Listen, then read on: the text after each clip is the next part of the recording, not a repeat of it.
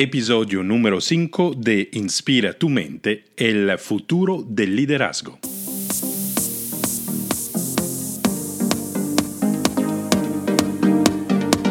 Hola, soy Aldo Cívico, bienvenido, soy autor y estratega de liderazgo y a nivel global. Trabajo con CEO, ejecutivos, artistas, influencers, ayudándolos a convertirse en líderes conscientes para que dejen una huella profunda en la humanidad. Y cada semana Inspira tu mente, este podcast te trae ideas, inspiraciones, recursos y prácticas para despertar y manifestar el líder que está dentro de ti. Y en el episodio de hoy vamos a hablar de un tema eh, que mucha, mucha gente sigue pidiéndome, que es las emociones. ¿Cómo podemos manejar nuestras emociones? ¿Qué tal si nuestras emociones, que muchas veces, sobre todo las que llamamos negativas, se convierten en algo que sentimos como un obstáculo? ¿Qué tal si se convierten en nuestras amigas? Si las emociones se convierten en nuestras aliadas.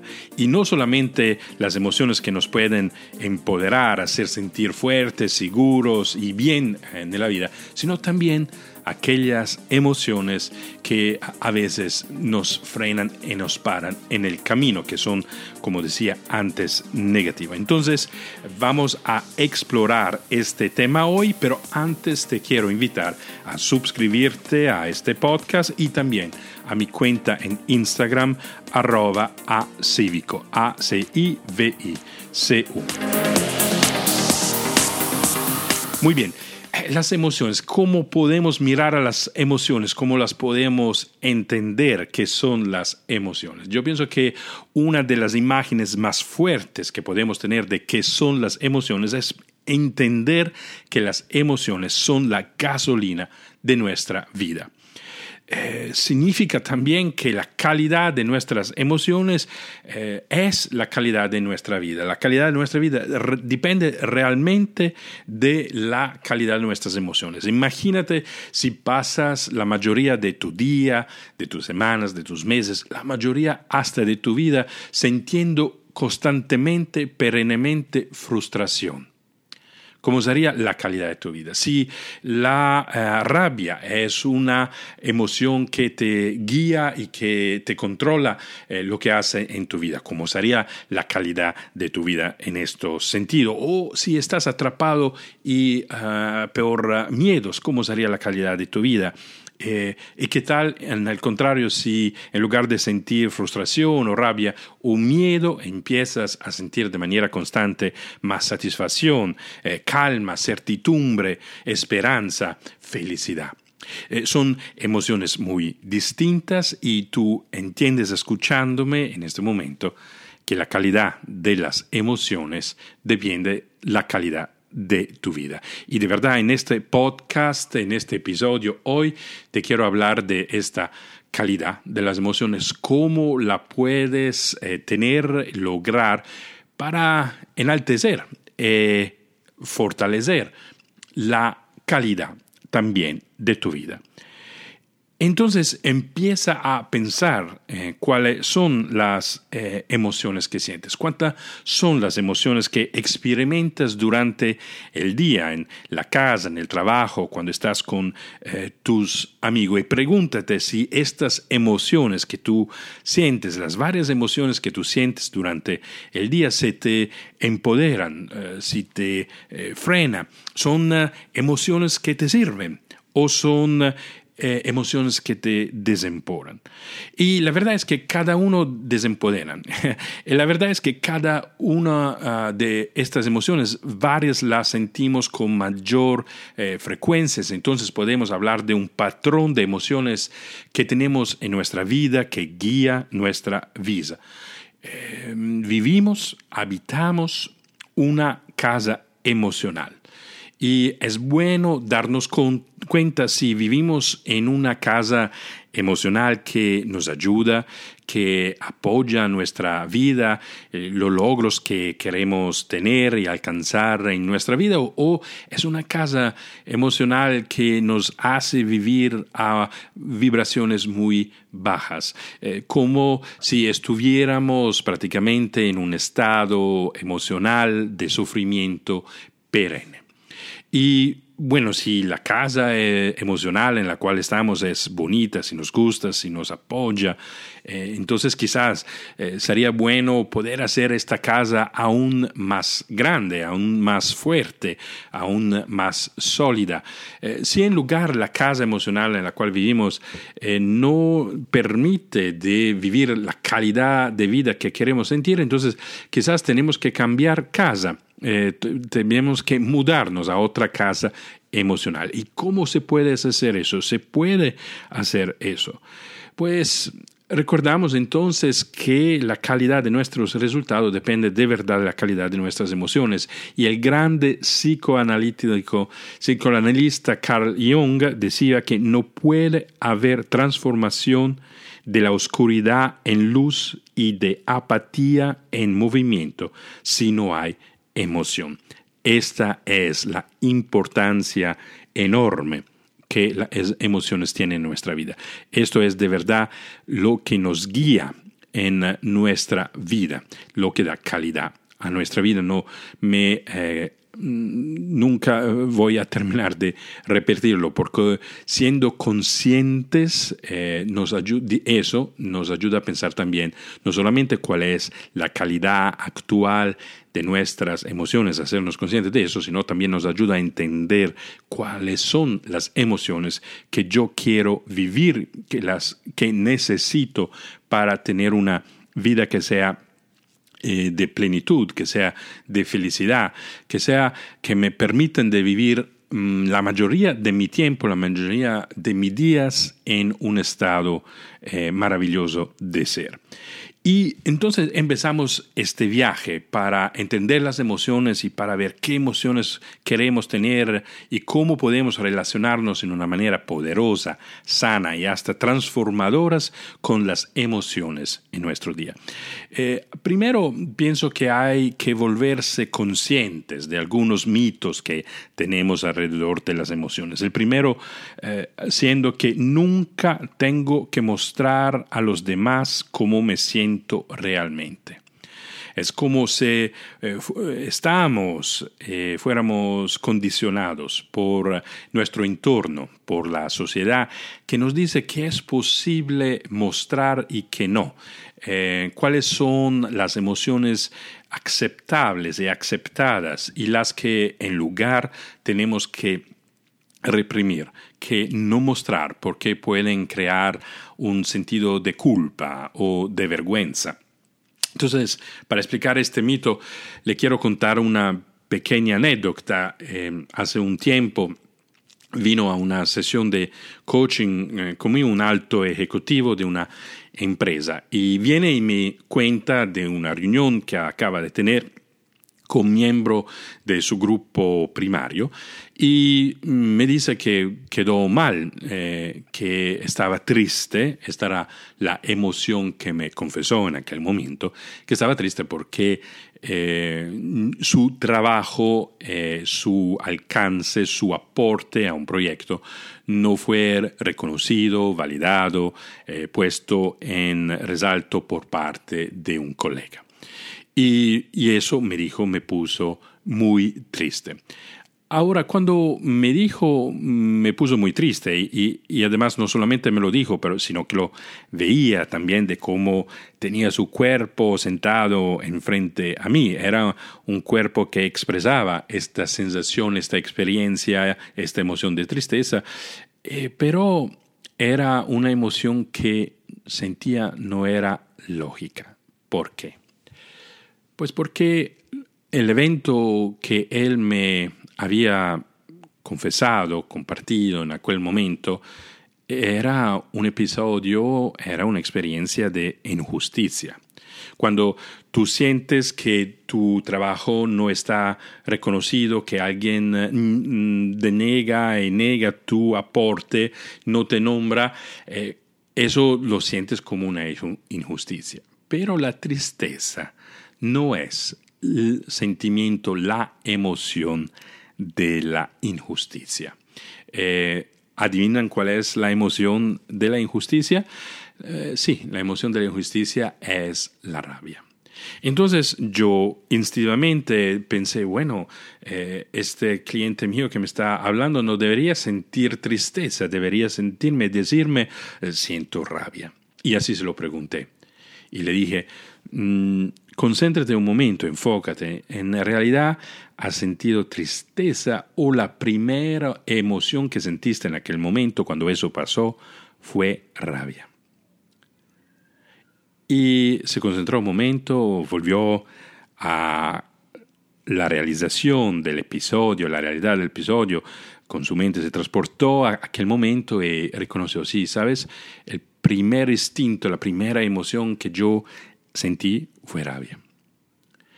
Pero es claro, ¿verdad? Estamos condicionados en un ambiente corporativo, por ejemplo, que mostrar rabia eh, no es cool, ¿sí? Entonces masqueró en eh, la rabia en aquel momento con otro, otra emoción, que era la tristeza. Podremos decir hasta que la tristeza en aquel caso fue la intensificación eh, de la experiencia de rabia que sintió en aquel momento.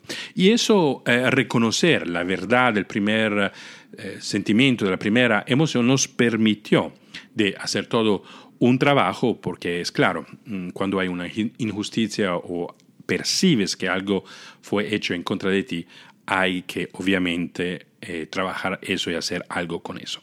Eso para decir entonces que ese es el primer mito que sentimos y que nos llega porque somos condicionados de nuestro entorno, de la educación, de la cultura organizacional, por ejemplo, de la cual hacemos parte. O sea que no puedo y no tengo que mostrar a los demás cómo me siento realmente.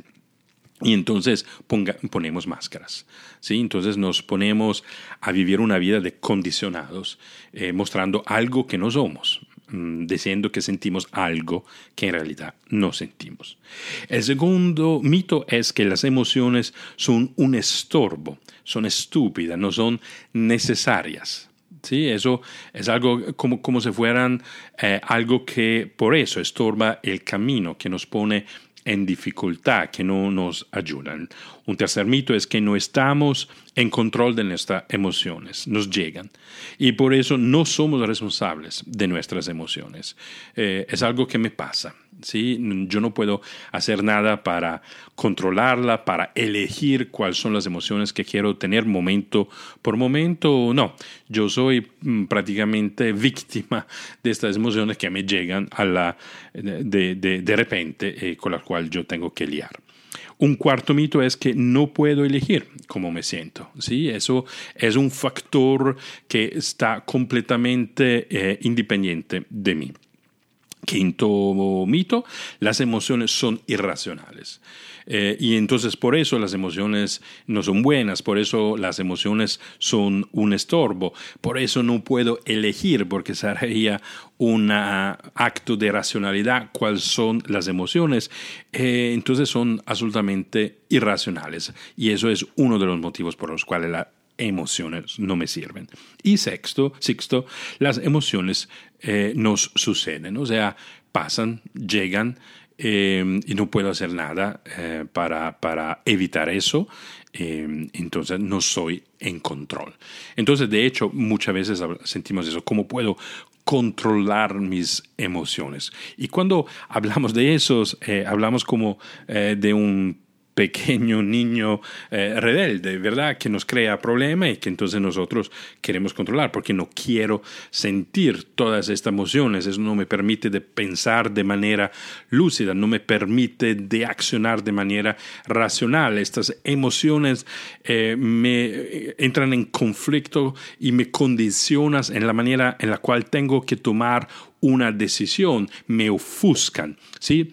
eh, tenemos muchas veces de verdad una um, sensación, una definición de emociones que es verdaderamente eh, negativa. Y entonces, mm, por esta concepción condicionada que tenemos de las emociones, eh, adquirimos varias estrategias con las cuales eh, lidiamos con las emociones. Y una em, primera estrategia que tenemos es que tratamos de evitar de sentir algunas emociones. Em, entonces, por ejemplo, eh, si queremos evitar de sentir rechazos, ¿qué hacemos? Evitamos de de, interactuar, de encontrar algunas personas o algunas situaciones. También eh, podemos eh, evitar de tomar riesgos, aun si eh, podrían mejorar nuestra carrera o llevarnos a un nivel más alto o conseguir algo en la vida que de verdad queremos experimentar, pero nos da miedo, nos da miedo el rechazo, nos puede dar miedo el fracaso y no queremos experimentar aquellas emociones que son eh, ligadas a una realidad y una experiencia de rechazo o a una experiencia eh, de, fracaso. Eh, entonces, evitar, evitamos preventivamente de poder sentir algunas emociones. evitamos de enamorarnos para no sentir el dolor eh, si después la relación no funciona. ¿sí? Evitamos de tener una relación romántica o una verdadera eh, y honesta conversación si tenemos el miedo de, del ansia, por ejemplo, que eh, una eh, conversación difícil que quizás no está claro cuál puede ser el resultado de esta conversación, entonces sentimos miedo, sentimos ansia, no queremos sentir emocionalmente aquellas, entonces nos quedamos callados, no tomamos en cuenta aquellas sensaciones y simplemente las evitamos. Una segunda estrategia que tenemos en el manejo de las emociones es negársela, ¿sí? es la denegación, es negar a nosotros mismos y a los demás eh, cómo nos sentimos realmente.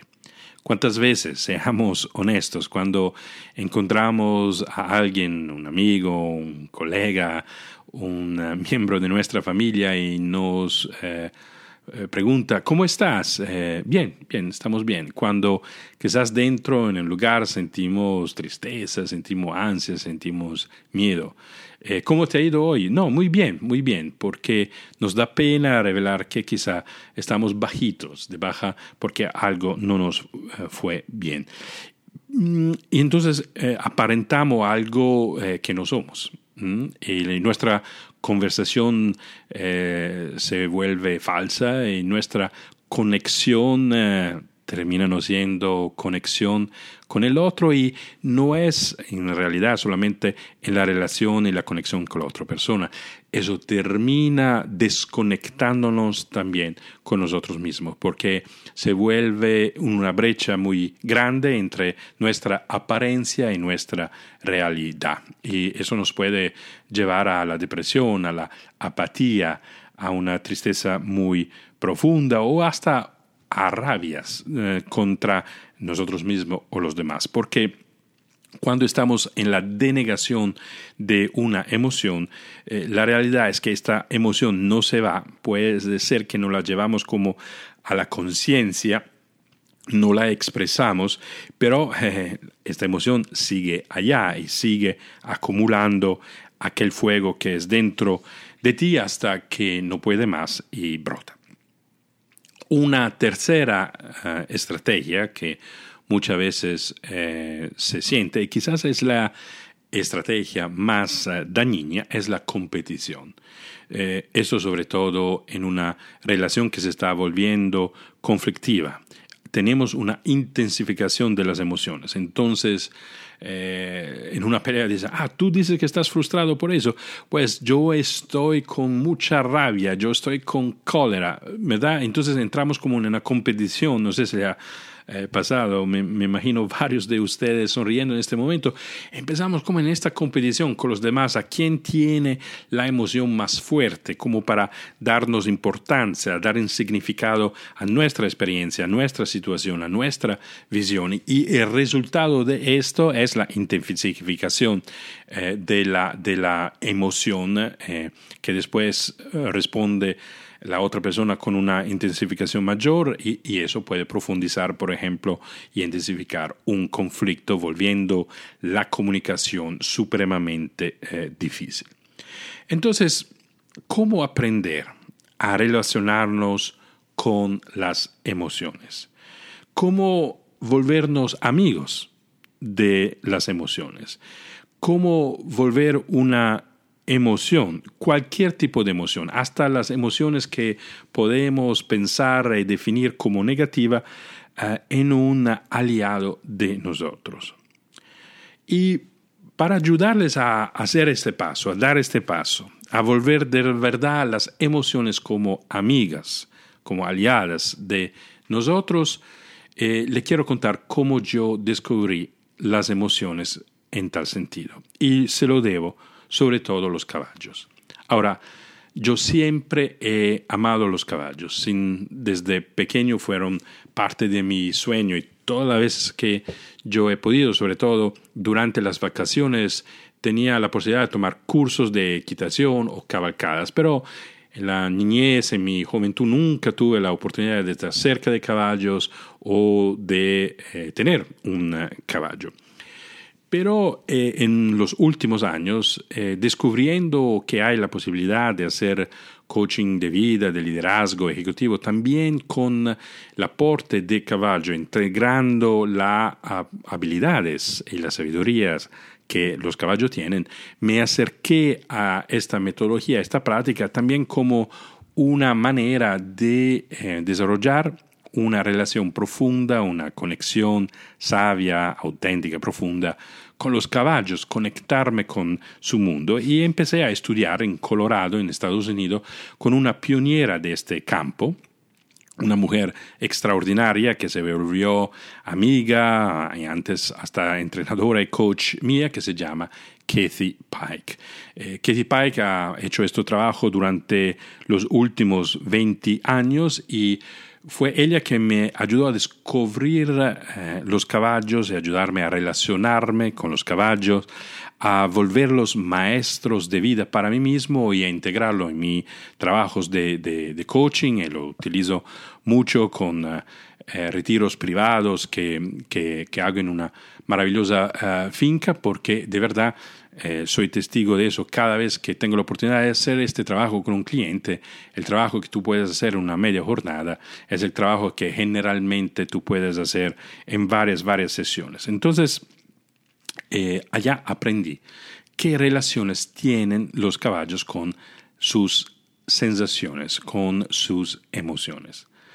Ahora hay que tener eh, presente que los caballos son animales presas. Mm, imagínate sobre todo el caballo en una realidad eh, selvática, no domesticada, afuera en las montañas, en, eh, en, Nevada, en Montana, en Colorado. Y siendo presas, claramente los caballos tienen que tener la habilidad de entender momento per momento eh, si eh, están en un lugar seguro y pueden seguir pastoreando o si ha llegado el momento para ellos con toda la manada de huirse de un peligro posible. Y claramente tienen que detectar este peligro eh, mucho, mucho antes que sea demasiado tarde.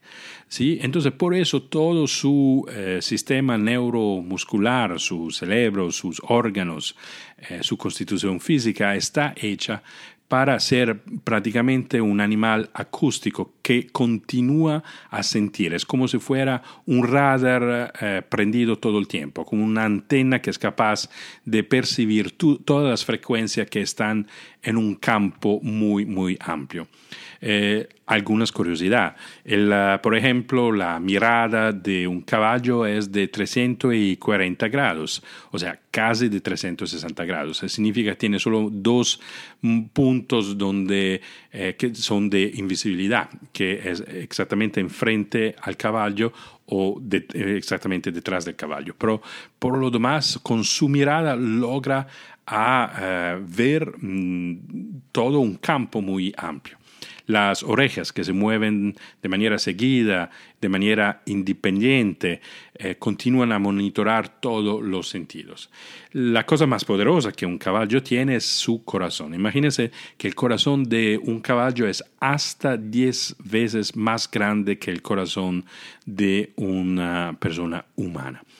Y ya está demostrado a través, por ejemplo, de la investigación que hace un instituto como HeartMath en California, que eh, nuestro mm, corazón, que mm, ya se define como un cerebro aparte, tiene un sistema nervioso que crea un campo magnético que es tan fuerte que si tú fueras capaz de concentrar la energía del corazón que se expande en este campo magnético hacia una tratomula, lograrías a eh, moverla, eh, esta tratomula.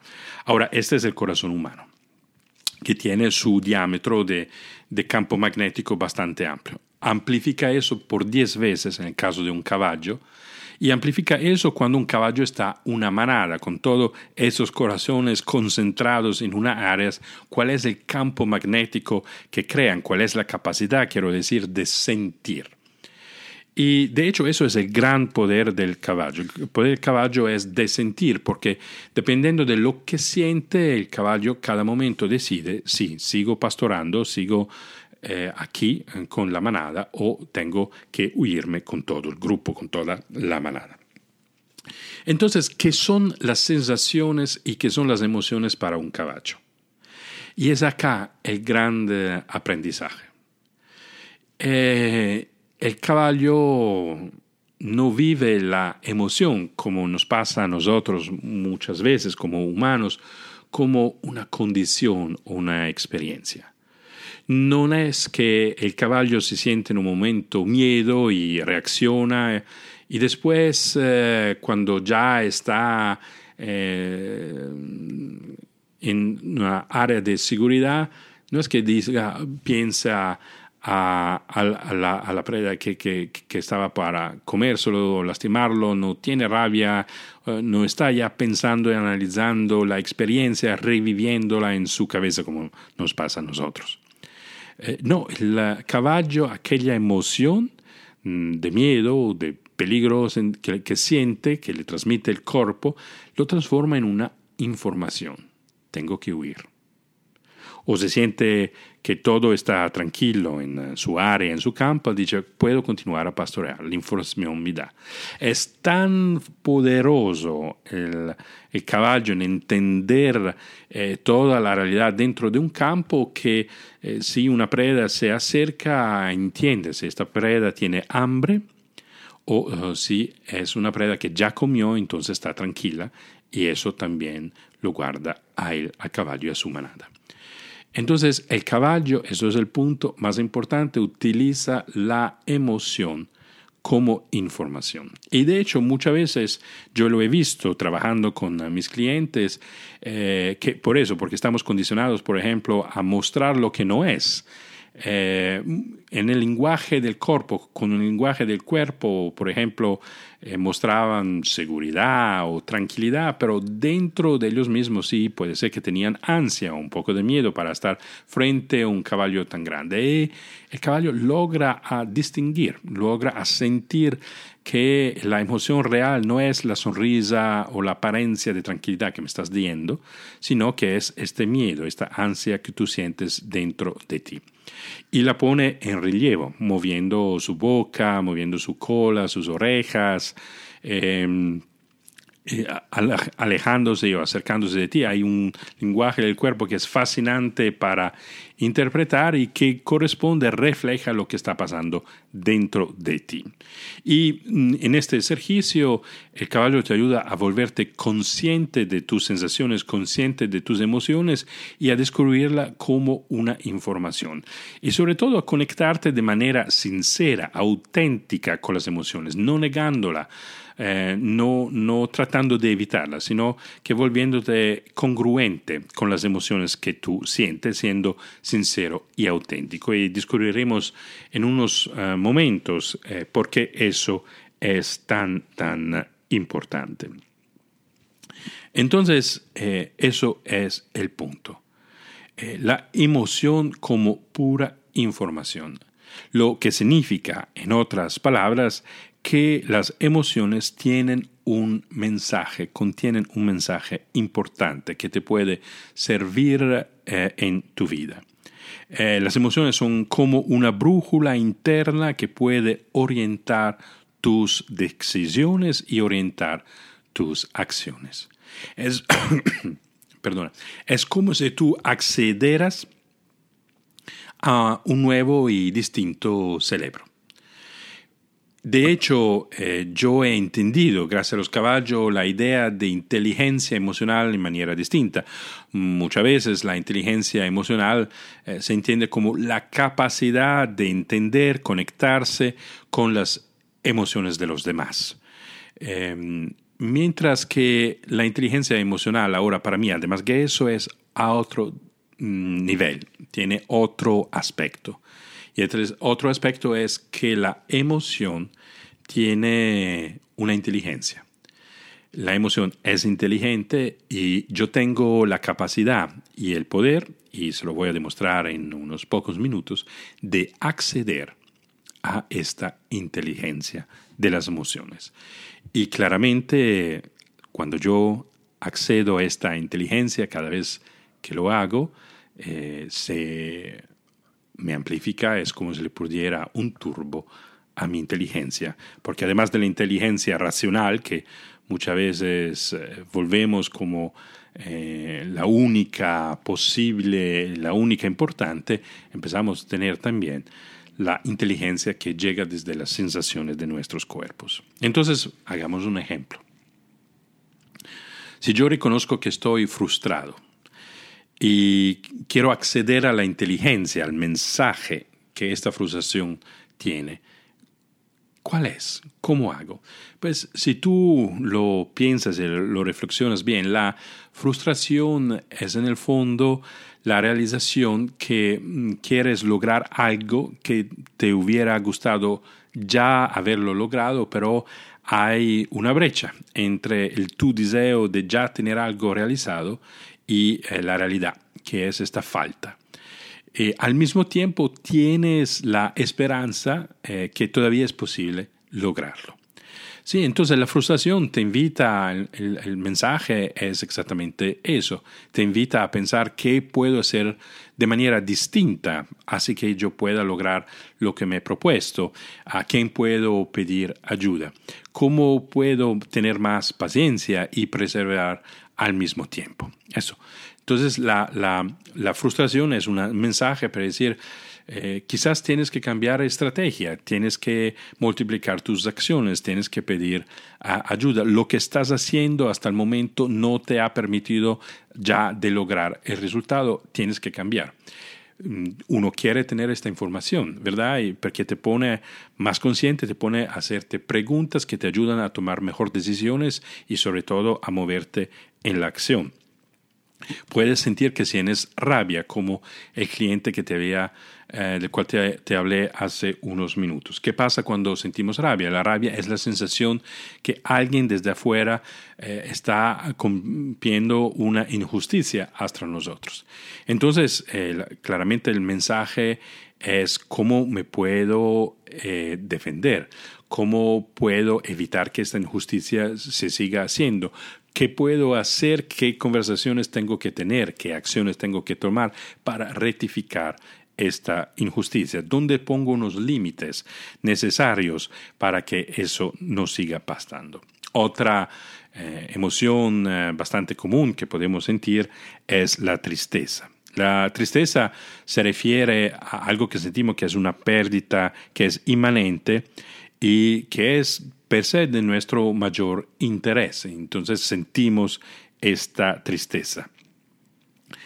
Eh, y tú, y tú eliges porque tú eres el autor de tu vida, tú eres el arquitecto de tu futuro.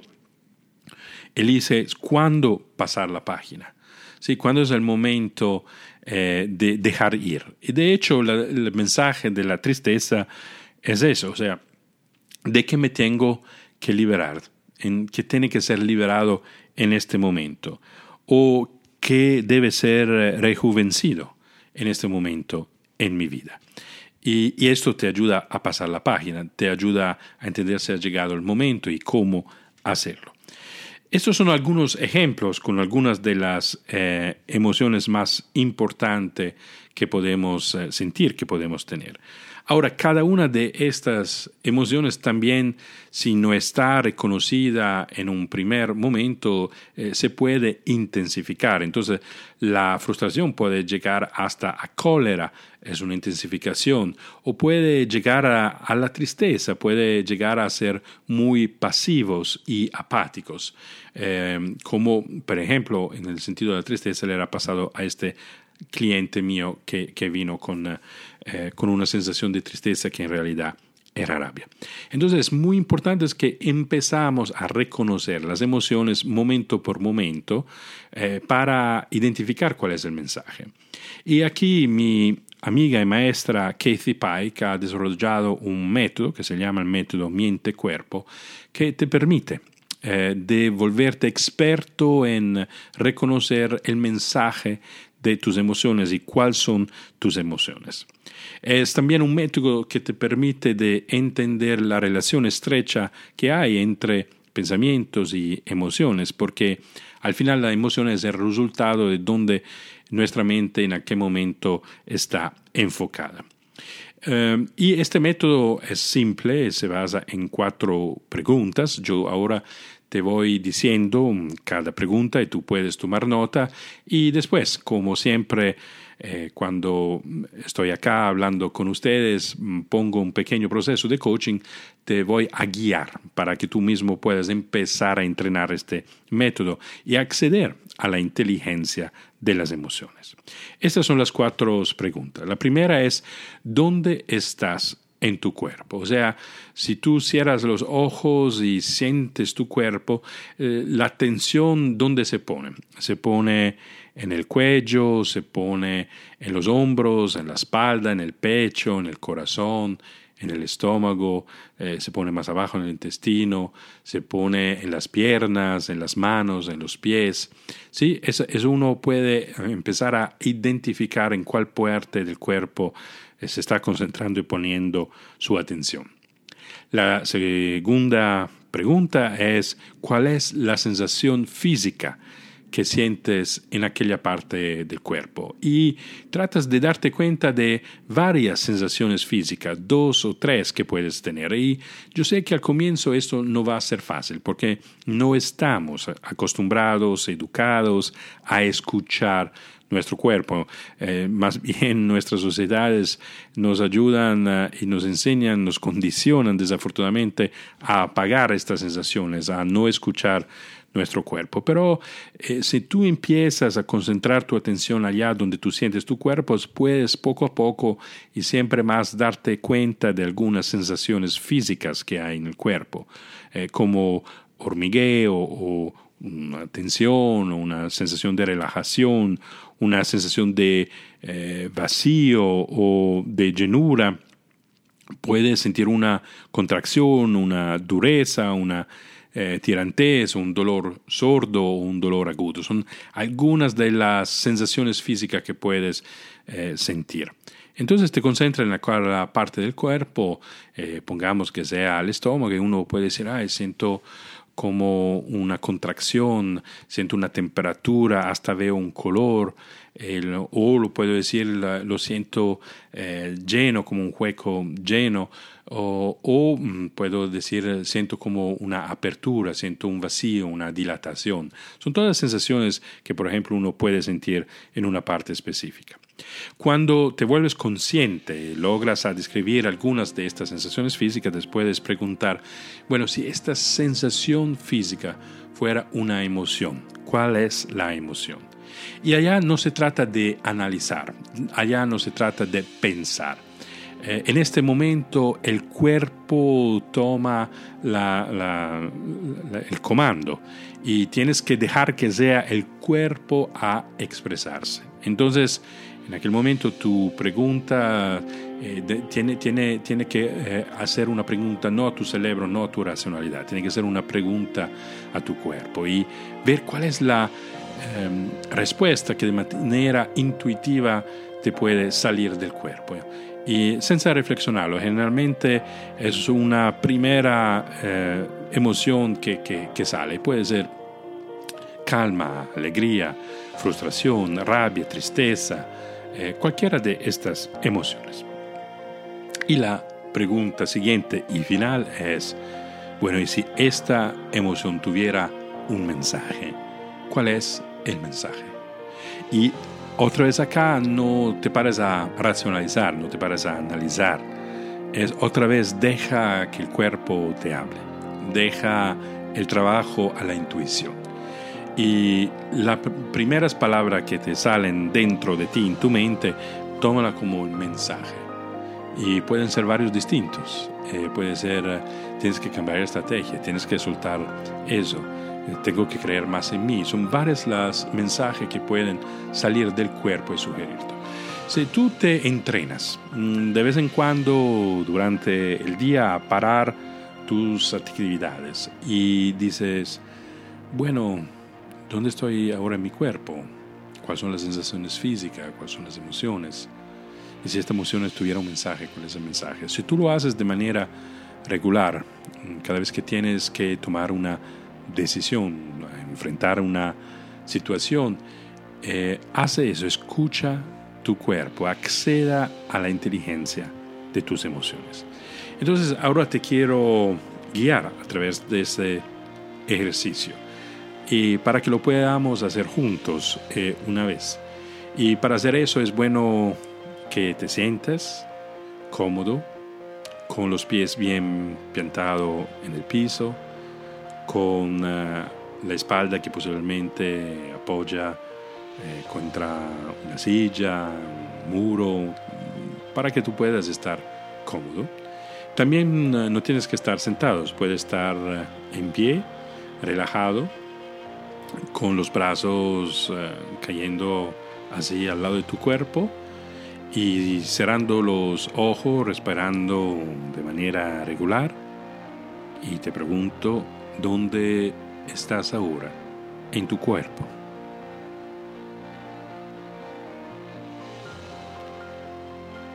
¿Cuáles son las sensaciones físicas que sientes en aquella parte del cuerpo?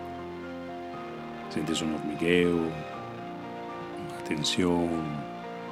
¿Sientes relajación o una sensación de vacío o de llenura?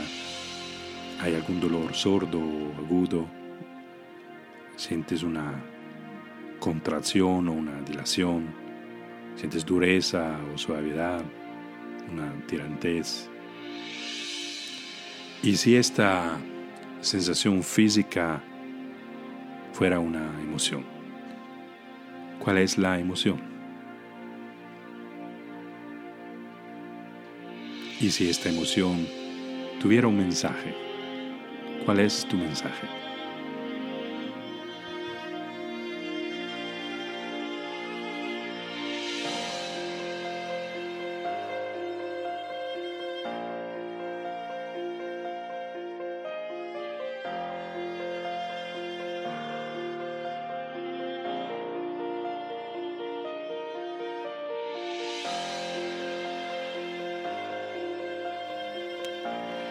Muy bien, espero que eh, este podcast, eh, lo que hemos hablado y reflexionado juntos, te ayude a descubrir las emociones y a volverlas como amigas, como aliadas, no algo con lo cual tienes que estar escépticos o evitar, sino no, lo contrario, acceder y descubrir la inteligencia de las emociones. Eh, consciente que las, emociones son información. Yo personalmente me ha cambiado la vida, gracias a los caballos, porque ha cambiado la relación que tengo con las emociones. No me he vuelto a ser secuestrado por las emociones, sino que a tener una relación sana, productiva con las informaciones, desde el momento que las veo como puro datos, como pura información. Y sería muy interesante saber cómo te va, cómo te va con el ejercicio que te acabo de enseñar de Kitty Pike sobre el método mente-cuerpo, eh, saber qué descubres, cuáles son los mensajes. Y te invito de verdad a compartirlos conmigo y lo podemos hablar. Me puedes escribir un mensaje directo en Instagram o a mi WhatsApp, que es el numeral de Colombia 57 317 372 3638. Eh, bueno, eh, claramente una de las formas mejores para mejorar la relación con tus emociones y controlarlas y manejarlas y tener una relación sana porque te vuelves consciente de ellas es seguramente la meditación, eh, son las prácticas y los protocolos de mindfulness y de eso vamos a hablar con el próximo episodio del podcast. Y es un invitado súper especial que tengo, una eminencia, una celebridad que se llama Ishmael Kala. Ishmael Kala fue presentador de un programa de éxito en eh, CNN en español. Eh, es un coach eh, de vida que hace muchos talleres y conferencias alrededor de América Latina. Es un señor de origen cubana que tiene una historia familiar compleja donde seguramente ha tenido que aprender a manejar sus emociones, emociones de verdad muy, muy destructivas que le han creado mucho dolor y daño a su familia. Y Ismael de manera muy vulnerable y abierta nos va a contar esta historia y nos va a contar cómo la meditación lo ha ayudado a trascender estas eh, emociones, a no ser eh, condicionados en la calidad de su vida por esas emociones y cómo ha vuelto a las emociones sus amigas. Va a ser una conversación de verdad muy, muy poderosa. Estoy agradecido por, a Ismael Cala por haberse mm, tomado el tiempo eh, de hablar conmigo para mm, poder comunicar a ustedes unos mensajes muy importantes. Entonces, no se pierdan el próximo episodio. También los invito a suscribirse a mi canal de podcast, que es una manera seguramente para no perderse ningún episodio, donde trato de darles un montón de valores, un montón de contenido y recursos, eh, eh, la mayoría de los cuales doy privadamente en mi coaching. Y también, sobre todo, se están escuchando este podcast en, el, um, en la aplicación de Apple Podcast, eh, bueno, los invito también a dejar una reseña eh, para decir que están aprendiendo, cómo les está gustando este podcast eh, y así ayudarme a volverlo más viral, a compartirlo para que mucha, mucha gente se pueda beneficiar de estos contenidos. Siempre espero su retroalimentación, me encanta recibir sus mensajes. Muchísimas gracias por seguirme y nos eh, escuchamos y nos encontramos el próximo viernes con Ishmael Kala. Chao.